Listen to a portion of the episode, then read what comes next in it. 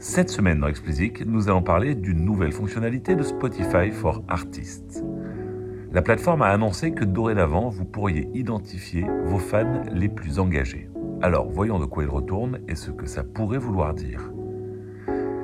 Les utilisateurs les plus assidus de Spotify for Artists l'auront remarqué, une nouvelle donnée est disponible, le public actif. Spotify vous permet dorénavant de faire le tri entre les auditeurs qui ont streamé votre musique intentionnellement et ceux qui l'ont fait par l'intermédiaire des algorithmes de recommandation. Alors pourquoi est-ce important?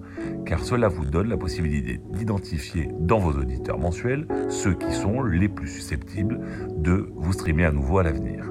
Selon Spotify, ils sont 4 fois plus susceptibles de streamer à nouveau votre musique dans les mois qui suivent.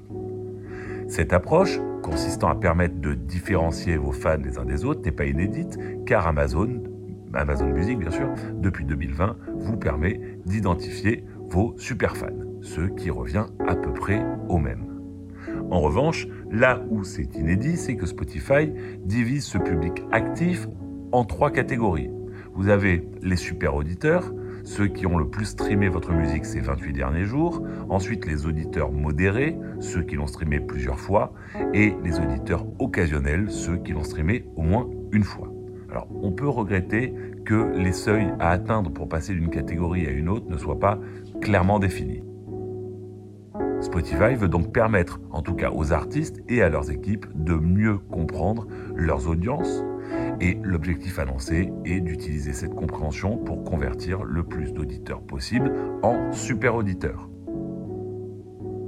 En comprenant mieux comment s'opère la conversion, vous comprendrez mieux l'accueil que reçoit une nouveauté et l'impact qu'a votre plan marketing. Bien entendu, il n'est toujours pas possible de s'adresser à eux, à vos fans je veux dire. Mais ça, on pouvait s'y attendre d'autant plus s'y attendre que la logique voudrait que, comme ils l'ont fait par le passé pour Marquis, Spotify lance un produit permettant de cibler ses super auditeurs, par exemple, et toujours par exemple, cette fonctionnalité permettrait qui permettrait pardon, de cibler les super auditeurs dans une région pour les informer d'un concert proche de chez eux, par exemple, tout ceci étant évidemment payant.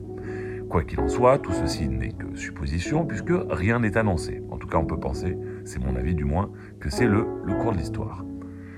Ce que tout ceci pourrait annoncer également, c'est l'évolution à venir du business model au prorata. Il serait étonnant que Spotify attende dans son coin que Deezer et Tidal pondent avec Universal un nouveau modèle et se le fassent imposer ensuite. Cette notion de public actif est peut-être le premier pas vers une différenciation de la valeur d'un stream selon qu'il est actif ou passif, donc algorithmique.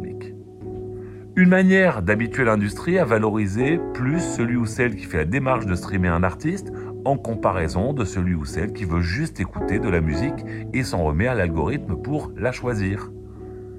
Cela changera-t-il quoi que ce soit dans les revenus effectivement touchés par les artistes? Ben, Cela dépendra de la différence de valeur entre les streams. Cela suffira-t-il à générer un revenu correct? Probablement pas, tant que le prix des abonnements n'augmente pas. Une augmentation du revenu moyen par utilisateur est au moins aussi important que le changement de modèle de répartition de revenus pour faire changer la rémunération des artistes. Et là aussi, il y a du nouveau puisque Daniel Eck semble ouvrir la porte à une augmentation des tarifs en 2023. Allez, c'est tout pour cette semaine. Comme d'habitude, si vous ne l'avez pas encore fait, abonnez-vous à la newsletter. Le lien est en description. Pour me soutenir, mettez-moi 5 étoiles sur Apple et abonnez-vous quelle que soit la plateforme. Allez, bon week-end à tous et à la semaine prochaine.